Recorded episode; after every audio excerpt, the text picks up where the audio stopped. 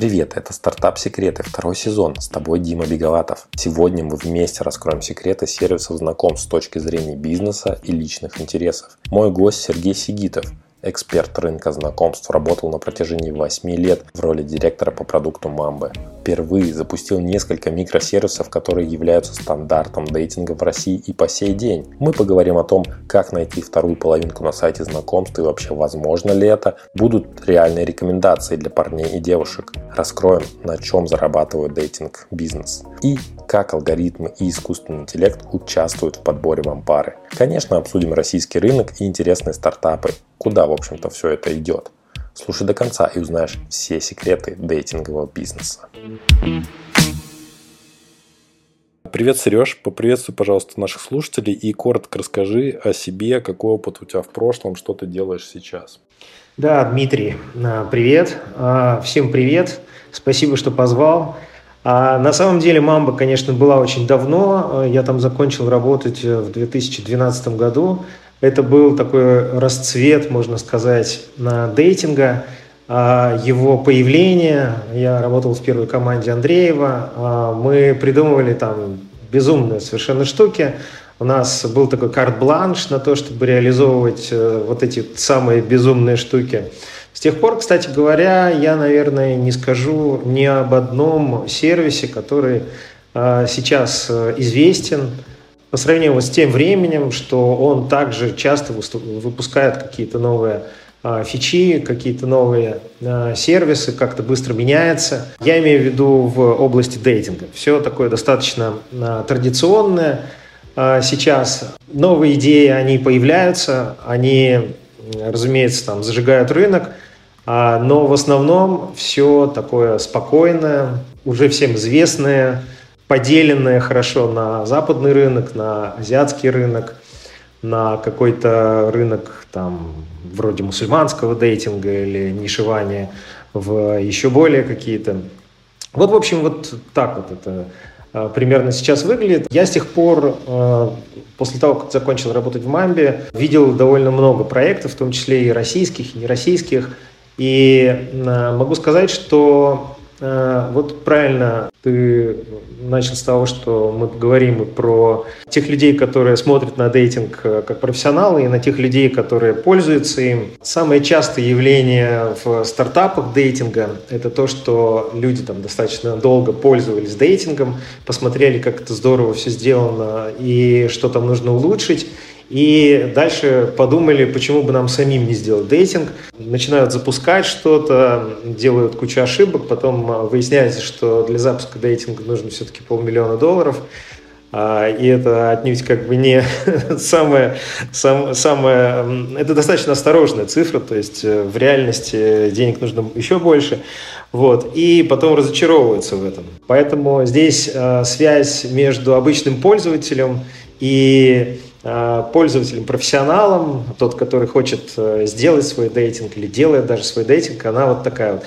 А, очень это состояние такое транспарентное. Человек пользуется дейтингом, он э, пытается там решить какую-то свою проблему, и он постепенно думает о том, ну, как бы в нем назревает такое вот решение, почему бы мне что-то не сделать самостоятельно. Если у вас из тех, кто слушает сейчас этот подкаст, есть внутри такое ощущение – Послушайте дальше, может быть, вы поймете, что нужно более ответственно относиться к этому. Ну или приходите, я вам расскажу, э, где здесь, собственно, основные проблемы содержатся. Да, ну я надеюсь, то, что ты с нами секретами все-таки поделишься именно сейчас. А, ты рассказал очень интересное вот во вступлении о том, что вы очень много что пробовали там в Мамбе, что много что делали. А, что ты можешь вот привести в пример такого, что вот вы сделали, и в итоге это стало каким-то стандартом первый сервис, который я запустил в Мамбе, это был VIP. В какой-то момент э, стало понятно, что у людей есть э, больше денег, чем они могут в принципе потратить. Это вот э, странно звучит, да. А, нам рассказывали истории, тогда еще невозможно было легко заплатить картой в интернете. А, я даже такие времена застал. Я думаю, что многие слушатели не представляют, как так может быть. И все платили смс-ками. смс – это короткий номер, на который отправляешь со своего сотового телефона Тогда еще не было даже смартфонов. А, набираешь номер что-то вроде там 1032 или 1045. Один номер стоит 1 доллар, другой номер стоит 5 долларов.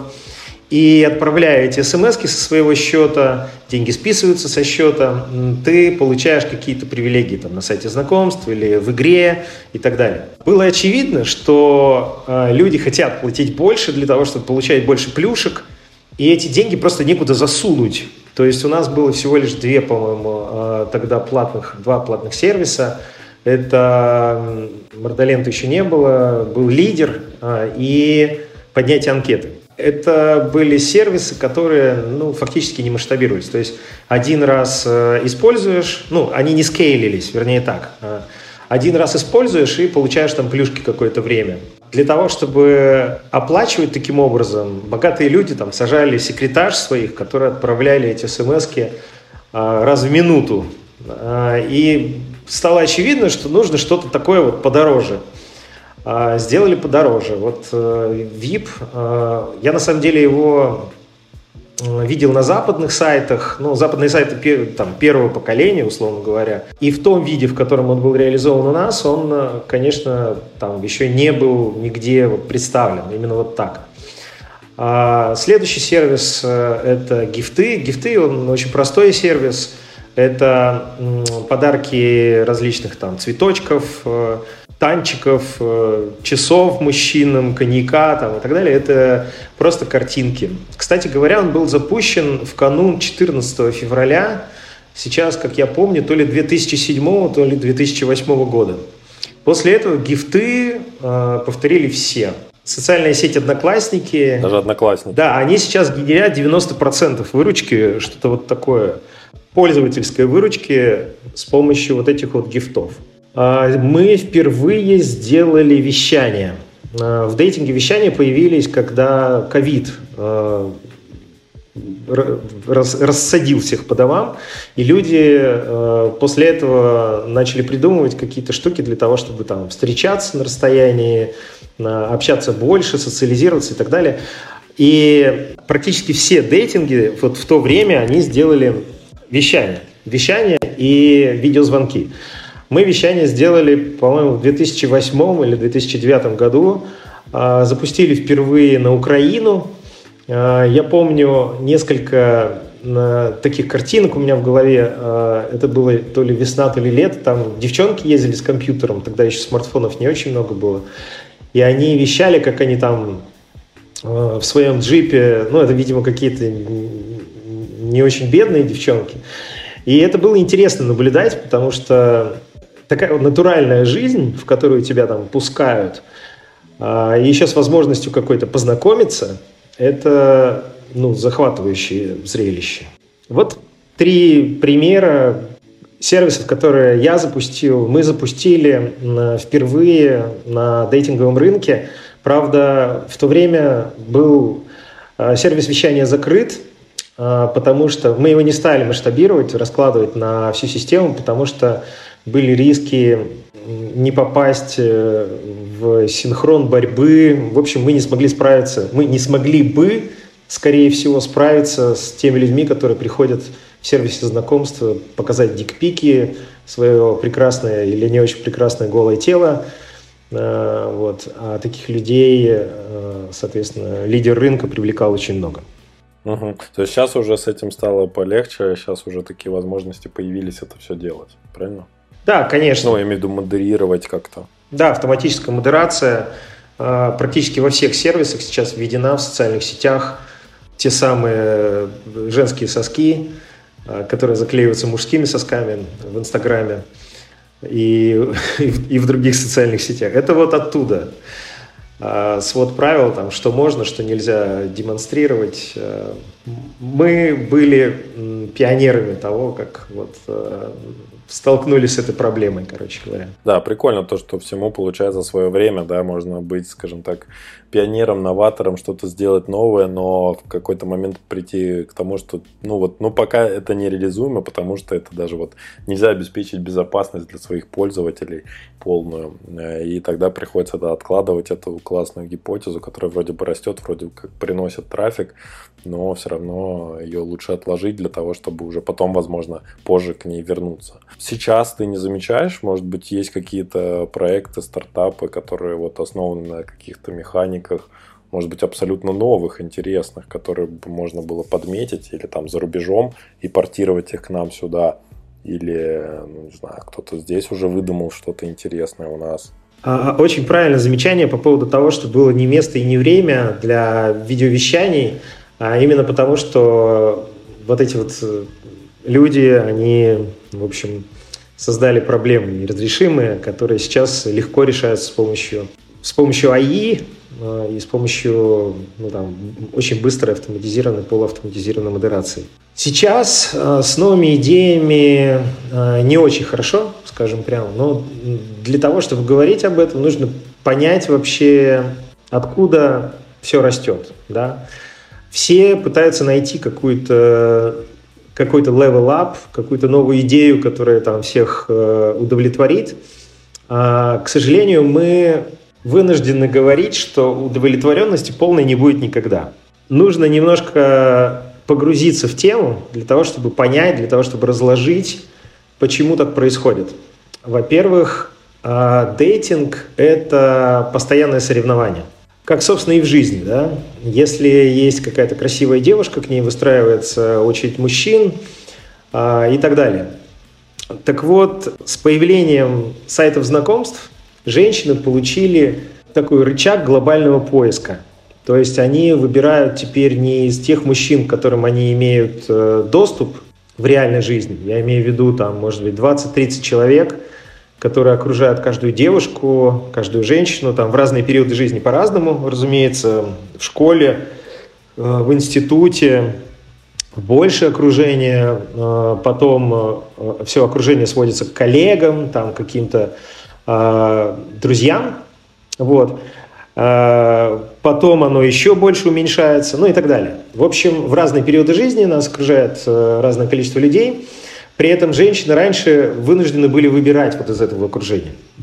Сейчас они получили инструмент э, доступа ну, там, практически ко всем мужчинам, которые находятся там, в радиусе 20, 40, 100 километров.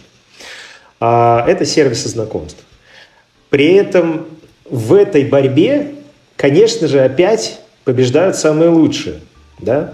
Каким образом они побеждают? Большое время никто тратить на обработку информации в выборе, конечно же, не собирается. Поэтому работает так называемый визуальный фильтр, когда девушка, ну, э, для парней то же самое существует, а, может за доли секунды определить, может что-то там произойти дальше с этим мужчиной, с, этим, с этой женщиной и так далее, или нет. Причем этот выбор, он дискретный, он э, составляет единицу или ноль. Там не может быть каких-то других вариантов, может быть, потом, там я еще с этой стороны посмотрю. В мозгу он происходит сразу же. В подсознании э, он происходит мгновенно, и требуется лишь некоторое время для того, чтобы его э, как бы, ну, принять и э, каким-то образом э, произнести ну, ну, как бы для себя, во-первых, понять, принять, понять. принять решение какое-то. Да, и потом как-то высказать. Вот. А со стороны женщин, значит, они получили доступ к глобальному рынку дейтинговому, который ограничивается только гео. И что произошло в этот момент? Все мужчины, которые принимают участие на этом рынке, они оказались отранжированы от самых э, привлекательных к наименее привлекательным. И из-за того, что внимание женщин не бесконечно, они продолжают выбирать точно так же, как в жизни, и выбирают всего лишь 10% мужчин. То есть они листают вот эти вот фоточки и выбирают всего лишь одного из десяти по внешнему виду. Что произошло э, с мужчинами в этот момент, когда появились сервисы знакомств? Они получили возможность конкурировать на глобальном рынке – и если это мужчина действительно хороший, то он э, получал э, какие-то преимущества, да? То есть у него э, появлялся больший выбор женщин, у него появлялась легкость с тем, чтобы можно было там с кем-то пообщаться и так далее. Но мы помним, что женщины выбирают всего лишь 10%, да, и вероятность попасть в эти 10%, она снизилась, потому что глобальный рынок, он сам по себе гораздо больше, чем тот локальный рынок, в котором все пребывали там, многие сотни и тысячи лет. То есть, если раньше женщину окружало человек 30, мужчин, которые вообще способны как бы приблизиться к ней, построить какие-то отношения, попробовать предложить себя и так далее в качестве партнера, то теперь этих людей 30 тысяч. И э, победить среди них довольно сложно. Поэтому э, а, 90% мужчин, они сидят и пытаются придумывать какую-то стратегию для того, чтобы победить всех остальных. Вот. Мы уже дошли до того момента, как победить в этой стратегии, но я, наверное, скажу об этом чуть позже. А, вернемся к женщинам. Да? А, на самом деле кажется, что для женщин все прекрасно. Но это только с первого взгляда.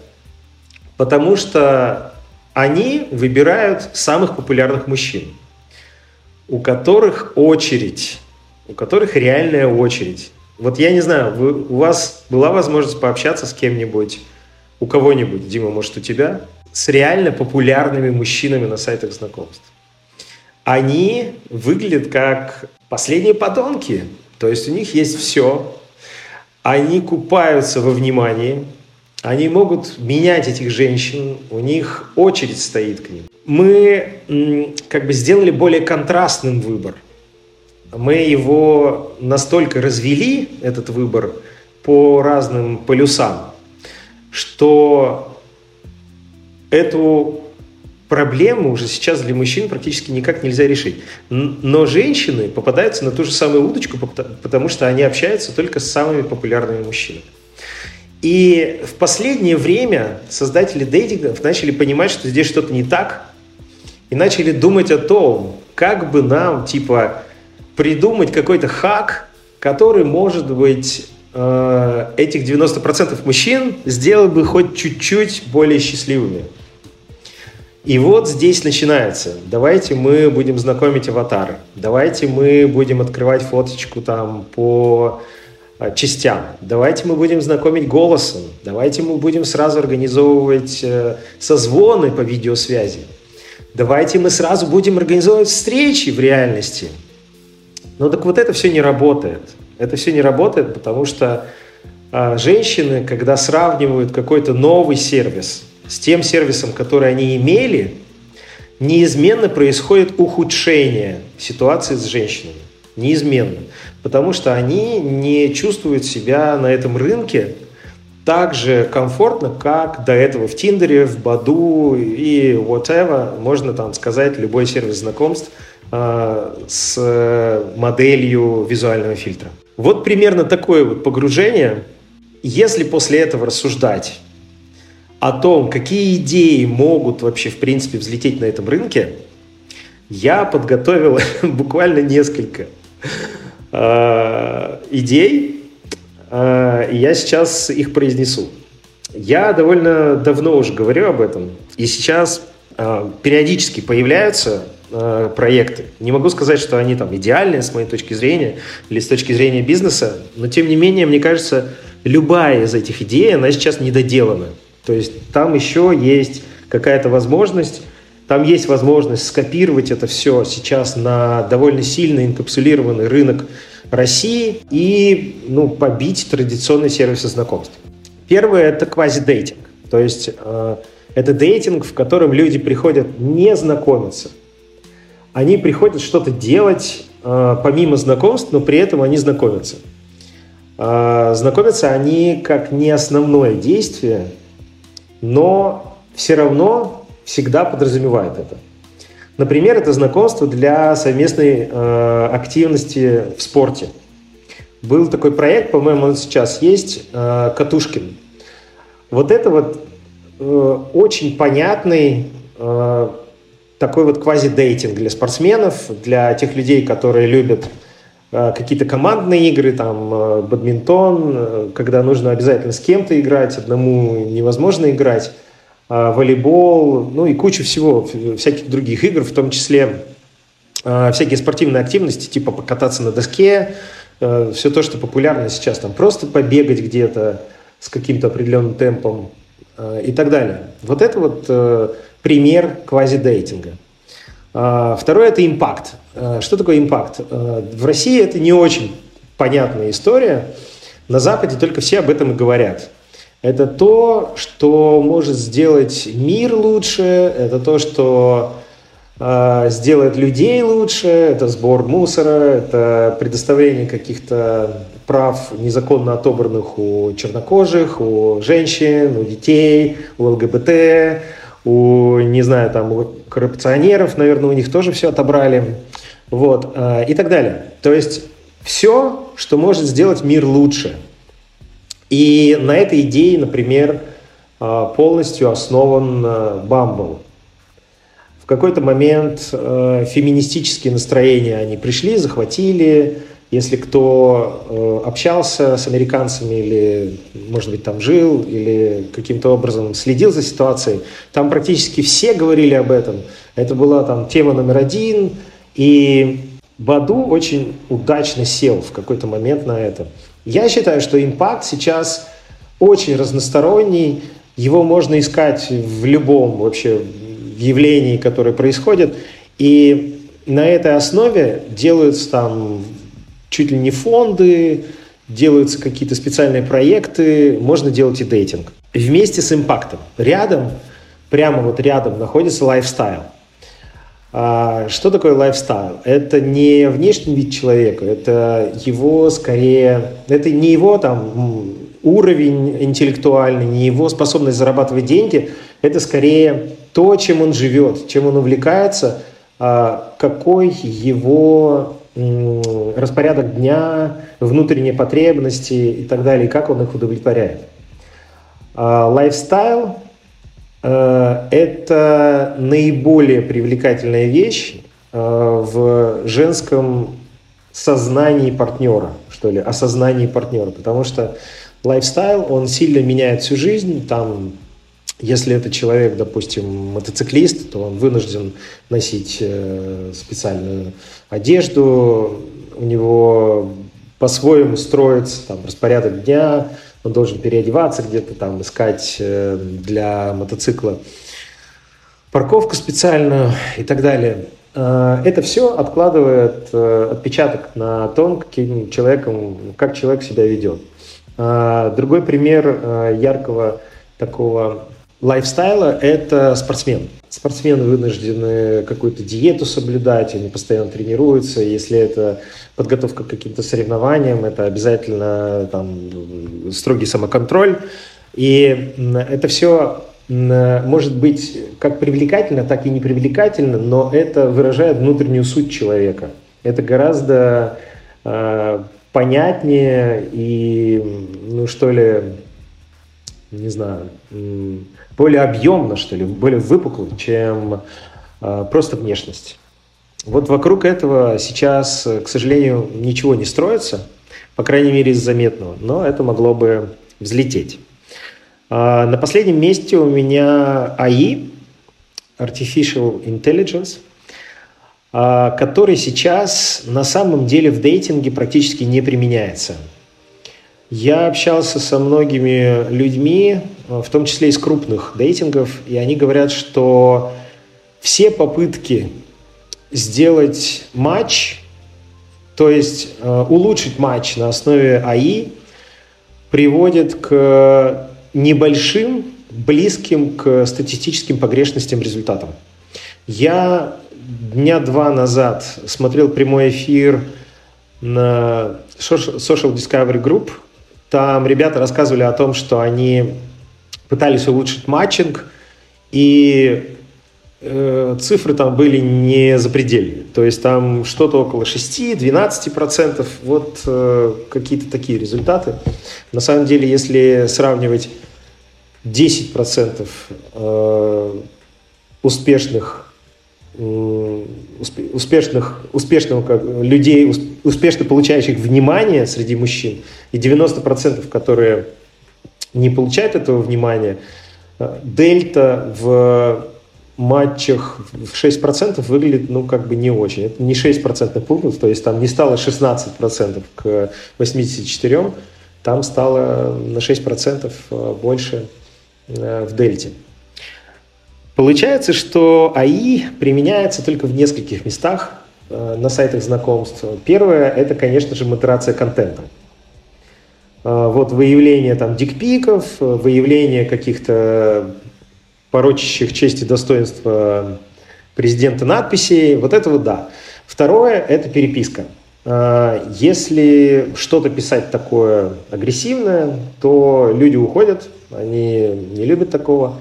И поэтому на уровне э, входа в переписку этот контент уже фильтруется практически сейчас во всех крупных сервисах знакомств. А, ну еще есть э, улучшение фото, когда Э, какие-то фильтры накладываются на фото. И из всех фотографий пользователя какими-то сложными расчетами выбирается самое лучшее, которое показывается в стейке на голосовой.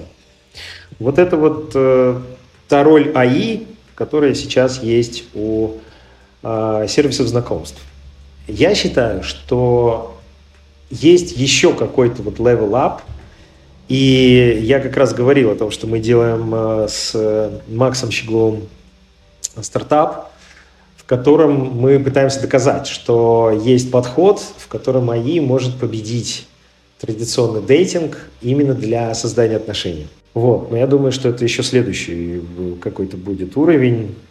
Сейчас вот из того, что я сказал, ничего не проработано настолько, чтобы можно было сказать, что это новое направление. Угу. Да, ну вот я помню, как мы с тобой в Фейсбуке обсуждали эту тему, то, что я написал у себя пост, что, господи, сколько же всего о нас знают всякие Google, всякие Яндекс и так далее, но все равно, используя вот эти вот все данные, они не могут нас э, как-то познакомить и объединить нас в пару. Это очень интересно. Вот так вот. Вот так устроена жизнь, вот так устроен реальный мир, и вот виртуальный мир это все вот так вот не переносится так просто. А, дело в том, что все знакомства это процесс, который происходит после визуального фильтра, после того самого э, прохождения 10% в 10% группу. Только, только после этого все вот эти вот обстоятельства начинают иметь значение. То есть до этого это не имеет никакого значения. Очень многие исследователи не принимают этого внимания – они думают, что если свести двух человек, которые любят классическую музыку, они обязательно найдут о чем поговорить. Это, это не соответствует действительности. Они, может быть, и найдут о чем поговорить, но дейтинга там не будет никакого. Да, вот, кстати, вот э, интересно, на самом деле, как визуально вот эта вот оценка происходит, потому что вот у меня даже вот я свой вопрос такой подготовил к этой части нашего разговора, то, что относится к тому, что есть такая, такой миф, да, ну, может быть, не миф, да, может, на самом деле так и есть, то, что высоких парней девушки выбирают чаще, да. Я почти 2 метра высотой, ростом, а не высотой, конечно. Вот. И э, как это определяется вообще на фотке? Вот я это не, не понимаю, потому что многие мне говорят о том, что когда вот э, они видят меня, мою там аватарку, да, они себя представляют меня одним, а когда они встречают меня в реальности, то я там уже другой. Ладно, мы это отложим, этот вопрос, э, потому что там часть про что-то вот такое вот бытовое и прикладное мы попозже хотели обсудить, а сейчас вот про какие-то продуктовые бизнес темы, но вот держим в уме то, что мы это будем еще обсуждать. Меня заинтересовало заинтересовало, а все-таки пропорции мужчин и женщин, которые приходят вот на такие сайты или в такие сервисы, они какие? То есть там 50 на 50 или все-таки нет? Есть очень строгая зависимость э, в зависимости от тематики сайта. Там больше женщин или больше мужчин. Чем более серьезный сайт, чем больше он заточен на создание семьи, на создание серьезных отношений, на рождение детей, на поиск человека по интересам и так далее, тем больше там женщин. Чем больше сайт заточен на легкое времяпровождение, на секс, на какие-то там приключения, тем больше там мужчин. Примерное соотношение э, в различных странах того же самого Тиндера – это где-то от 30 до 42% женщин. Там всегда превалирует мужчина. А, мне интересно, кстати говоря, вот ты говорил о том, что для женщин возможности расширились, ну, с появлением таких вот сервисов, но те же самые там инстаграмы, мета, фейсбук и инстаграм это запрещенные в России организации, если кто забыл. ВКонтакте и так далее, они же тоже как-то соперничают со всеми этими сервисами по знакомствам, потому что там тоже девушка может продемонстрировать э, всю свою красоту, всю свою, э, не знаю, там рукоделие и все, что она может, все, что она умеет. Вот, разные части, скажем так, своей жизни показать.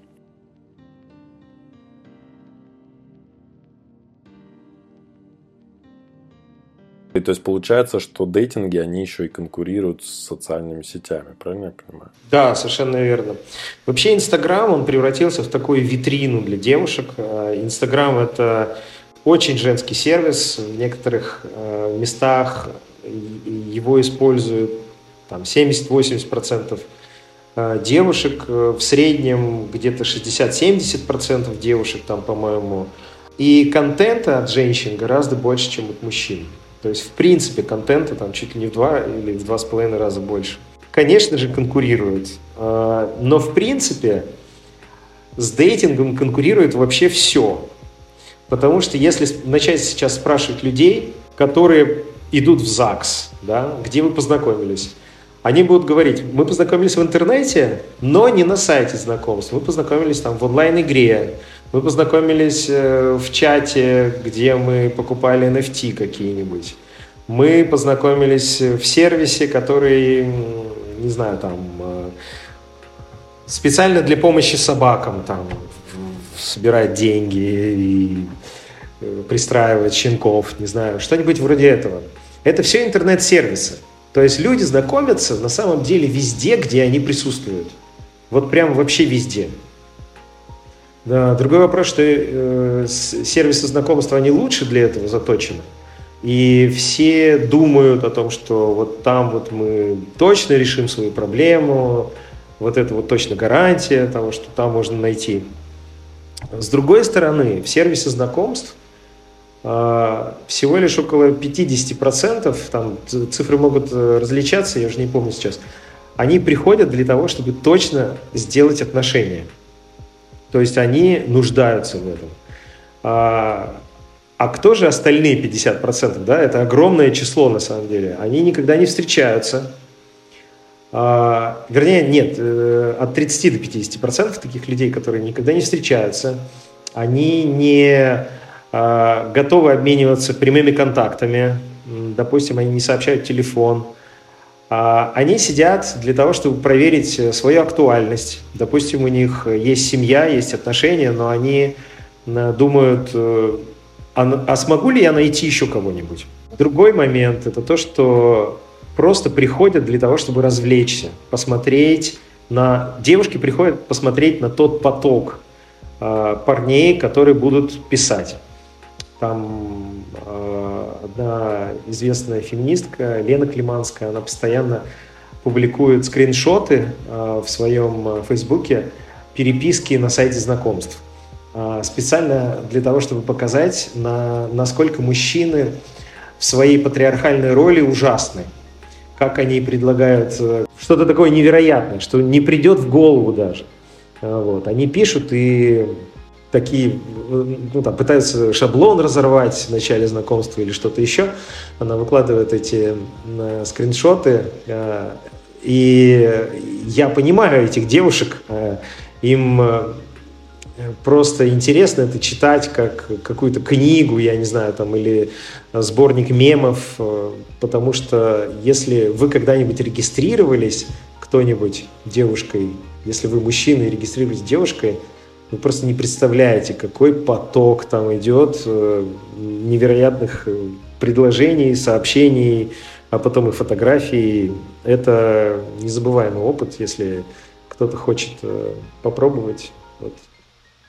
Советую или не советую, не знаю. Как знаешь, есть такая вот э, тоже у женщины, женщины часто так говорят, то, что вот вам, мужчинам, нас не понять, да и, ну, как бы, как представить себе, как это вообще происходит, вот, можно попробовать э, кое-что из этого на себе. А, слушай, так э, все-таки вот ты говоришь, то, что есть, э, получается, какие-то еще там социальные сети, это для тех, у кого по факту меньше болит, да, меньше так вот этого хочется. То есть те люди, которым уже вот все, они такие, я хочу заводить отношения, там, я, ну, не знаю, это в, случае с э, парнем, там, хочу э, чаще э, предаваться утехам, э, они говорят, все, я устанавливаю. Это уже люди, которые переходят на следующую ступень, это те, кому, собственно, и дейтинг и обращен своим лицом, как вот сам по себе бизнес. Так в чем этот все-таки бизнес заключается? То есть вот если мы говорим там про рекламу какую-то, да, реклама э, заключается в бизнес в том, что перепродается как-то внимание человека. То есть покупается где-то там подешевле, приводится, удерживается какое-то время на сайте, на площадке и так далее. За это время нужно человеку показать как можно больше каких-то новых там баннеров, предложений и так далее от партнеров, чтобы на этом заработать, да, за каждый вот такой просмотр. То есть продается внимание. Покупается в одном месте подешевле, продается много кому, чтобы выйти в плюс в итоге что, что из себя дейтинг представляет, что там единица, так сказать, товар, что там продается, где это покупается и где продается. Ну, совершенно точно ты сказал по поводу внимания. А, я только хочу сказать, что нужно не просто купить подешевле, продать подороже, а нужно купить подешевле и потом уметь накопить. Эти, эта аудитория, она не может уйти.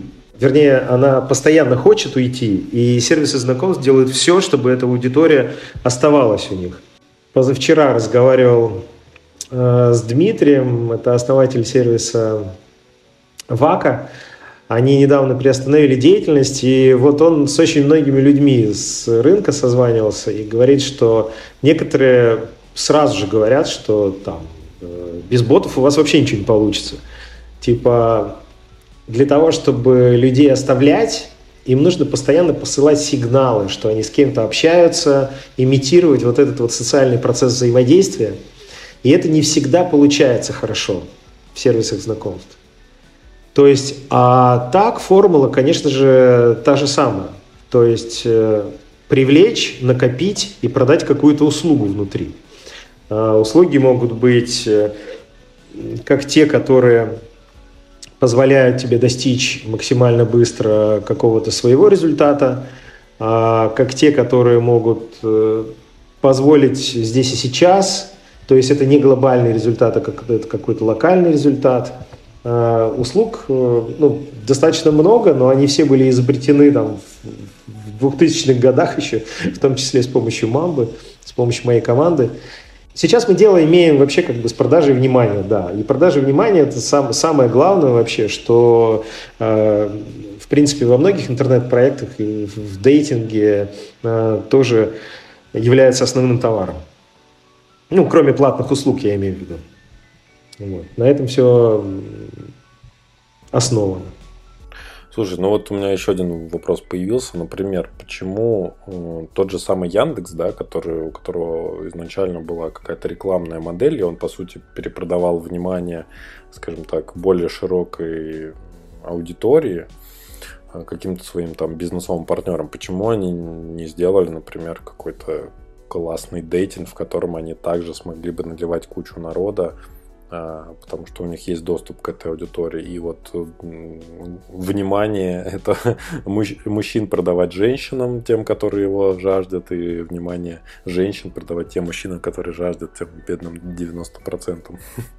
Слушай, мы несколько раз э, обсуждали это, в том числе с самим Яндексом, когда я еще работал в Мамбе, и они все время говорили о том, что мы боимся этого рынка, потому что он э, несколько серый. Там присутствуют проститутки, там есть какие-то неавторизованные, неконтролируемые контакты. Поэтому вот эти все социальные штуки, они очень специфичные. Э, то есть вот так вот взять и какой-то крутой технологической компании сделать социальную сеть, это не так просто, как кажется. Если вспомнить попытки Яндекса сделать какие-то социальные проекты, то они точно такие же, как и у Гугла, провальные. А, понятно, что был там сервис, который вот Герман запускал как же его называли, у Яндекса они пытались сделать знакомство. Немножко как бы... Аура? Да, да, да, да, да, совершенно верно. А, а, этот проект он стоял как бы немножко особняком, то есть они не полностью его связывали с, Яндексом, и потом выделили и вообще как бы убрали полностью из Яндекса. Но э, это ведь был не первый, не первая попытка. Все то, что у них сейчас работает, это было куплено, э, не застартаплено внутри Яндекса. Дзен, но это контент чисто, это не социальная история. Question, The Question был э, такой проект, э, социальная история, э, он был куплен. Что там еще? Ну, то, то есть, то есть э, Яндекс какое-то время боялся этой темы, и они прекрасно понимают, что они сами, э, может быть, ну, в своем ДНК не содержат вот этой социальности, которую они могут э, взять, развить, э, там, сделать круто. Все их попытки сделать самостоятельно какие-то социальные проекты, они были не очень удачными. Понятно. То есть они такие больше, наверное, B2B и микро, э, микро, микро B2B ребята. Там же есть собственные, собственная конкуренция внутри. То есть, если ты хочешь развивать, допустим, такси, и у тебя четко есть понимание того, что ты займешь рынок, наверное, это стоит дороже и лучше продается инвесторам внутренним, там, каким-то людям, принимающим решения, чем то, что ты будешь делать дейтинг, и после этого станешь компанией номер два или номер три. Я думаю, что Яндекс, он правильной э, стратегии следует, и, в общем, никакой, никакой дейтинг ему не нужен. Он э, может повторить только то, что есть на рынке, и просто залить туда трафик.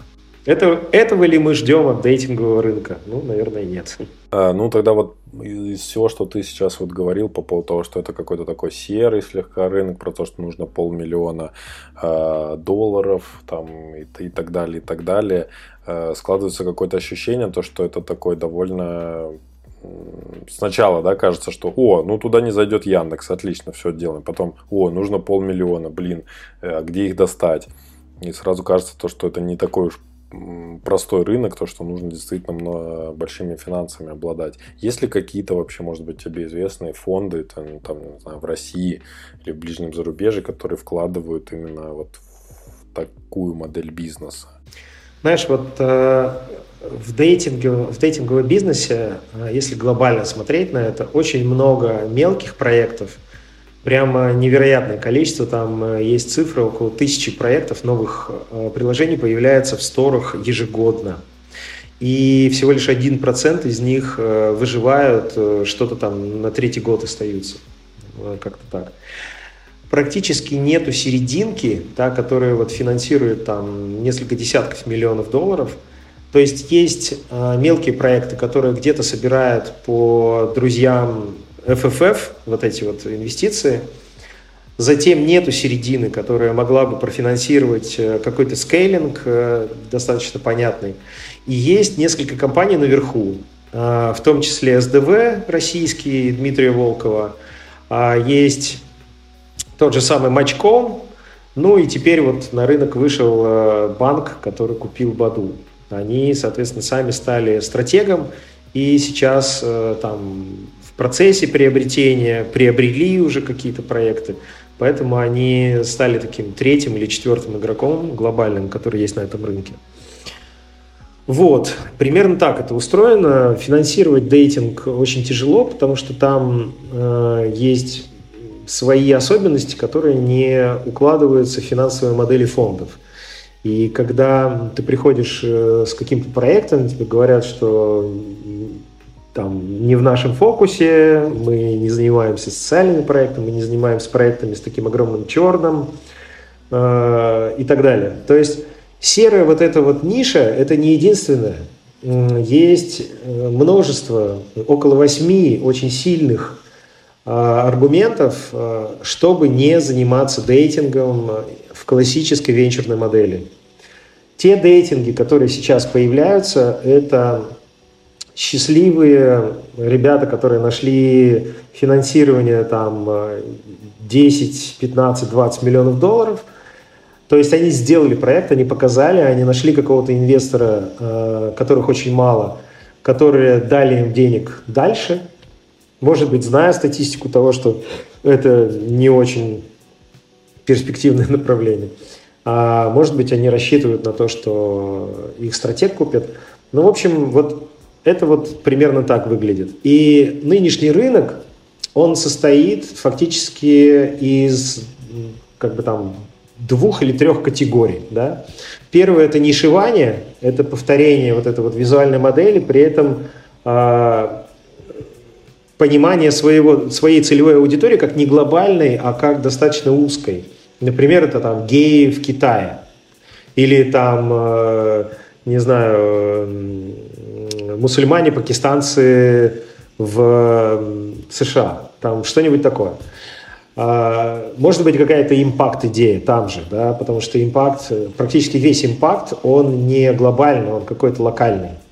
А, и, и второе, это абсолютно все, что можно придумать, абсолютно все. Любая идея, там, я не знаю, а, сайт знакомств для, для вегетарианцев. Это не только нишевание, это как бы и импакт, и остро растущая история, которая, э, в которой просто проливается очень много маркетинга.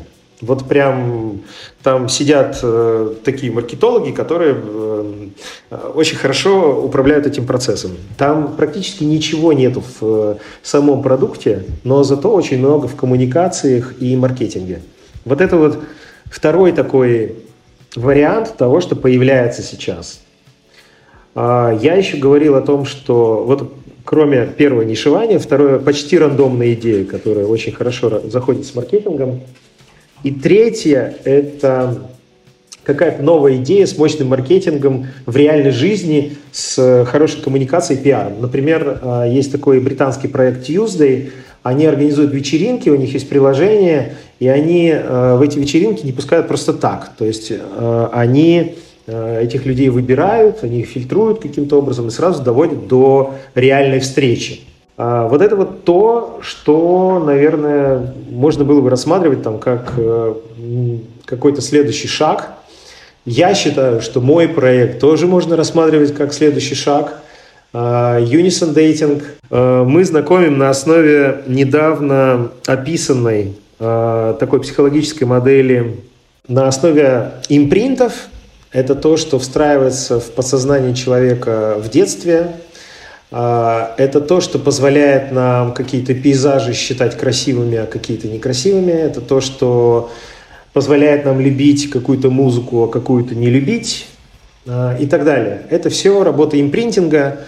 Эти работы ранее описывали э, поведение животных, как правило, э, но сейчас появились исследования с человеком. Я думаю, что это направление будет развиваться. Мы делаем все на коленке за счет э, своих денег. Мы не получили никаких инвестиций. Вот э, надеюсь, что что-нибудь в этом направлении мы еще покажем. Ну, надеюсь, что покажете, конечно. Слушай, вот э, буквально последние два вопроса про бизнес и перейдем уже про э, лайфхаки для знакомств. Значит, первое это то, что я вот заметил, и в принципе я тоже об этом писал, то, что из России, получается, в 2022 году перестали получать деньги крупные вот эти вот там, Tinder и так далее, да, крупные игроки этого рынка, потому что перестала быть возможна оплата э, по подписке или еще каким-то там образом это можно делать. То есть премиум статус, я так понял, то, что они отвалились, э, и, соответственно, этот рынок, ну, так вот, по логике, по бизнес-логике, им стал уже менее интересен. Появилась ли в таком случае возможность побороться вот за ту э, сумму, которая у людей осталась, и как бы они, возможно, еще хотели бы ее потратить на, вот, на получение внимания для своей персоны? А появились ли вот эти вот возможности в России? То есть есть ли смысл вот сейчас именно в России делать какие-то дейтинги, стараться их развивать, вкладывать туда свои силы, ресурсы и, соответственно, деньги тоже? Короткий ответ – нет. Российский рынок – инкапсулированный рынок на долгие годы. Там ничего не появится, никакой перемычки для того, чтобы э, сторы принимали деньги? Это вот короткий ответ. Если немножко более пространно, то, в общем, это тупик, не только потому, что санкции, потому что закрыты платежи, но и потому, что российское сознание не позволяет платить за многие сервисы. А, в этом плане очень простая статистика. В какой-то момент мы запускали сервис в России и, по-моему, в Праге. Это был другой сервис, это не Мамба. И вот в этой самой Праге, по сравнению с Москвой, в 10 раз, ровно в 10 раз были больше платежей. Поэтому, если делать дейтинг, то это только не Россия. Слушай, ну ты вот сказал про сторы, а в телеграм-ботов ты не веришь, ну, вот, которые тоже занимаются тем же самым знакомством? Почему? У нас есть телеграм-бот, э, правда, вот э, Зодиер э, был такой телеграм-бот, он как-то очень закрылся, в общем. У них основные ресурсы были в Телеграме, но я так понимаю, что они так и не выбрались из этого. Нет, Телеграм отличная история. Ну, я так вижу то, что их довольно много. А, очень простой вход. Можно довольно быстро запилить бот и сделать его в Телеграме. Телеграм очень хорошо развернут к разработчикам прям лицом для того, чтобы там что-то делать. Вот, а дальше-то вопрос какой? Следующий у меня вопрос сразу за этим. Это то, что э, задавал подписчик канала VC Hunt. Это какие вот в наше время наиболее эффективные go-to-market э, стратегии для продукта с каким-то вот таким сетевым эффектом. Но я так понимаю, то, что человек хочет просто услышать какое-то офигенное универсальное решение, которое, знаете, как э, э, серебряная пуля просто сразу решит все проблемы. Поэтому, Сереж, давай отлей нам сейчас эту пулю. Ну, если посмотреть на газ, например, или посмотреть на Be или посмотреть на To Be Honest – это все проекты, которые использовали как раз сетевой эффект э, по полной. Вот если работать в этом направлении, э, то почему бы и нет? Это невероятная штука. Правда, два из э, трех проектов были запущены одной командой или там одним человеком. Газ и to be, to be honest. В дейтинге таких историй не было. В дейтинге лучше всего работает пиар, причем им надо заниматься целенаправленно, выделяя какую-то уникальность в своем проекте. Надо идти к людям максимально близко, то есть проводить там с ними какие-то мероприятия, заставлять их обмениваться э, фидбэком по поводу использования сервиса, прямо ставить им приложение в их телефоны и просить э, каким-то образом потестировать вот это вот лучшая стратегия маркетинга, естественно, не забывая о платном трафике, который снижается по стоимости в случае использования большого количества массированной пиар-компании, пиар-рекламы в компании. Вот. А вот это вот лучшая стратегия для того, чтобы получить большое количество трафика. А, Go-to-market э, очень сильно зависит от того, что за маркет, то есть куда мы, собственно, идем. Поэтому тут э, просто так, вот абстрактно говорить, э, вряд ли приходится. Для дейтинга я не знаю с сетевым эффектом ничего, что взлетело бы прекрасно. Потому что люди дейтинг рассматривают как достаточно такую, что ли... Короче говоря, они не готовы делиться этим. Это очень личная история. Э, они могут это сводить до каких-то шуток, э, до обсуждений там под пивко, но вот так вот поделиться и рассказать всем, что я здесь присутствую, они не готовы. Хотя, хотя сейчас стало лучше, сейчас люди рассказывают об этом, но вот так вот э, надеяться на то, что это привлечет большое количество людей, сейчас не приходится. Э, это очень, на самом деле, ценная информация от тебя. Спасибо, что поделился. И, и теперь давай уже перейдем непосредственно к тем самым лайфхакам, которые мы всем тут э, обещали, о том, как же на самом деле можно вскрыть эту, перевернуть игру так сказать, и завлечь всех самых красивых девчонок, и наоборот, девчонкам завлечь самых классных парней? Во-первых, нужно разделить действительно на девушек и парней и рассматривать а, для них стратегии отдельно. Начнем с парней. С парнями тяжелее, потому что иногда можно представить себе, что парни делают абсолютно все, и у них ничего не получается. Значит, э, самое главное, да, это понять, что для парней не работает самый первый, самая первая воронка. То есть, если ты преодолеваешь визуальный фильтр, то дальше уже все хорошо. Вот проблема в том, чтобы преодолеть визуальный фильтр. Каким образом преодолеть? Ты должен стать лучше, э, чем 90% э, тех, кто есть на этом сайте. Каким образом?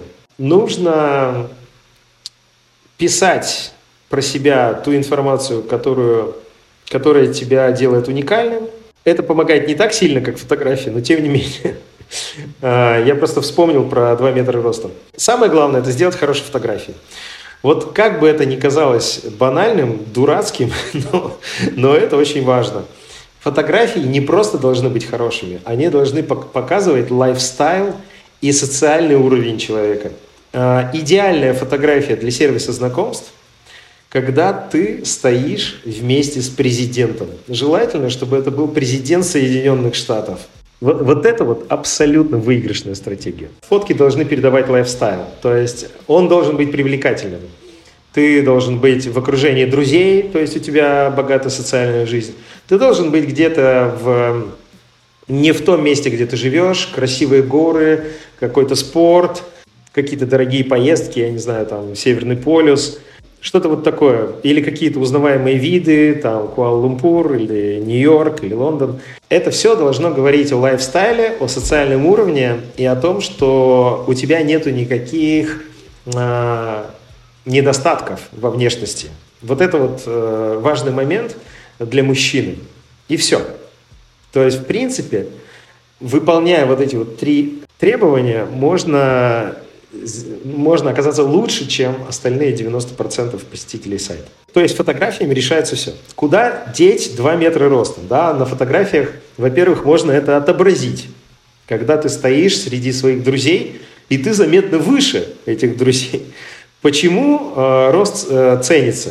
Потому что подсознательно каждая женщина воспринимает э, высокого человека как примативно более влиятельного мужчины, э, самцы с крупным телом, они более привлекательны и в условиях э, там, тига природы, и среди приматов тоже. Вот, собственно, очень простое объяснение, хотя оно, конечно, наверное, многими людьми, которые рассматривают человечество все-таки, э, во-первых, там, социальными, какими-то не животными, а людьми, и очень сильно отделяет от животных и от тех правил, которые в животном мире существуют, они, наверное, будут против, да, но мы-то ведь должны рассчитывать и э, на реальную ситуацию и решать реальные проблемы, а не просто витать в облаках. Вот для мужчин примерно так. А, другой вопрос, можно еще, другой способ э, показать это, просто написать в анкете. У меня рост там 198 сантиметров. Это производит впечатление. Поверь мне, это производит впечатление. Перейдем к девушкам. У меня вопрос, только ты вот сказал по поводу нету изъяна во внешности. Все-таки мы сейчас говорим о лице или об всем теле, там, фигуре и так далее. Что такое изъян? Изъян – это все-таки больше не, как бы это сказать, не, не что-то во... Э, вот не на уровне нравится, не нравится, да, а на уровне, что всем понятно, что это изъян. вот. Он не должен передавать не, не здоровье. То есть, например, там э, негладкую кожу, э, как-то неряшливо уложенные редкие волосочки на голове, что-нибудь такое. Вот это вот изъян. Двигаемся дальше, теперь к девчонкам. Кстати говоря, по поводу лысины, э, лысина не является собой проблему, но проблему являют собой скорее редкие волосы, неухоженные, которые, которыми мужчина пытается там, прикрыть что-то. Вот это вот проблема. Да, теперь перейдем к девчонкам. Значит, э, у девушек э, другая проблема. Они, какие бы они ни были, да, к ним огромное количество людей всегда выстраивается. Конечно же, до определенного возраста. После этого, после там, определенного возраста а, все меняются ролями, вот, и мужчин уже меньше, и к ним уже очередь выстраивается. Но тем не менее. А, для того, чтобы эффективно познакомиться, что такое эффективно познакомиться? Это значит, что не для какого-то единств... не для единственной встречи, не для похода в бар, не для каких-то сексуальных интересов там и не для единственного путешествия куда-нибудь в Дубай, а для построения отношений, потому что все-таки у женщин превалирует интерес построения отношений, а не что-то еще, надо э, эти, э, эти отношения начать строить заранее, до встречи. И я обычно советую э, сместить, как бы попробовать сместить фокус внимания мужчины на себя, э, используя длинную переписку. Э, многие говорят, что типа вот познакомились, о чем-то поговорили, созвонились и можно встречаться. Это не так. Лучше дойти в переписке до того момента, когда мужчина, во-первых, проявляет сам активность, и, во-вторых, он вступает в некую такую личную, а, в некий личный уровень внимания. То есть он помнит э, о том, что там у твоей мамы день рождения, что у тебя есть собака, которую зовут так-то, так-то, что вчера там нужно было посетить ветеринара, ну и так далее. Короче, Э, какие-то вещи. Это сколько переписываться надо? Вот. Если говорить о конкретике, то переписываться надо недели две минимум. Все, пацаны поняли, да, что, что будет происходить? Что за это время происходит? Во-первых, отсеиваются те, кто хочет познакомиться очень быстро. То есть отсеиваются те 10% суперсчастливчиков, на которых э, западают абсолютно все. Они не будут столько ждать. Поверь мне, они не будут ждать. Во-вторых, мы э, перемещаем фокус внимания мужчины с каких-то там других девушек да, на себя. В-третьих, мы с большей долей вероятности в, э, узнаем, что у мужчины нету никаких параллельных историй. То есть у него не уехала жена, он не пытается расстаться, и вот уже в какой там раз покидает дом на три дня, да, потом возвращается – у него нету э, постоянных отношений. То есть он не пропадает, он э, вечером может э, и переписываться, и созвониться. То есть мы включаем фильтр, до конца которого доходят те, с которыми действительно стоит встретиться. Вот, собственно, и все. Вот это вот э, главный такой э, момент, который ну, я бы всем посоветовал девушкам. Это один из самых рабочих э, инструментов. Класс. Ну, я надеюсь, то, что все у нас э, получили ценность э, в этих советах, все уйдут с какой-то э, инфой в голове, и все-таки для тех вот, э, как я уже сейчас теперь думаю, отбитых людей, которые собираются продолжать делать свои дейтинг-сервисы, развивать их в России. Э, да, Сереж, дай три совета таким э, людям, стартаперам, которые собираются развивать такие свои сервисы знакомств. Ну, первый совет – это нужно искать не Product Market Fit, а Product Investor Fit. С деньгами можно все, без денег практически ничего.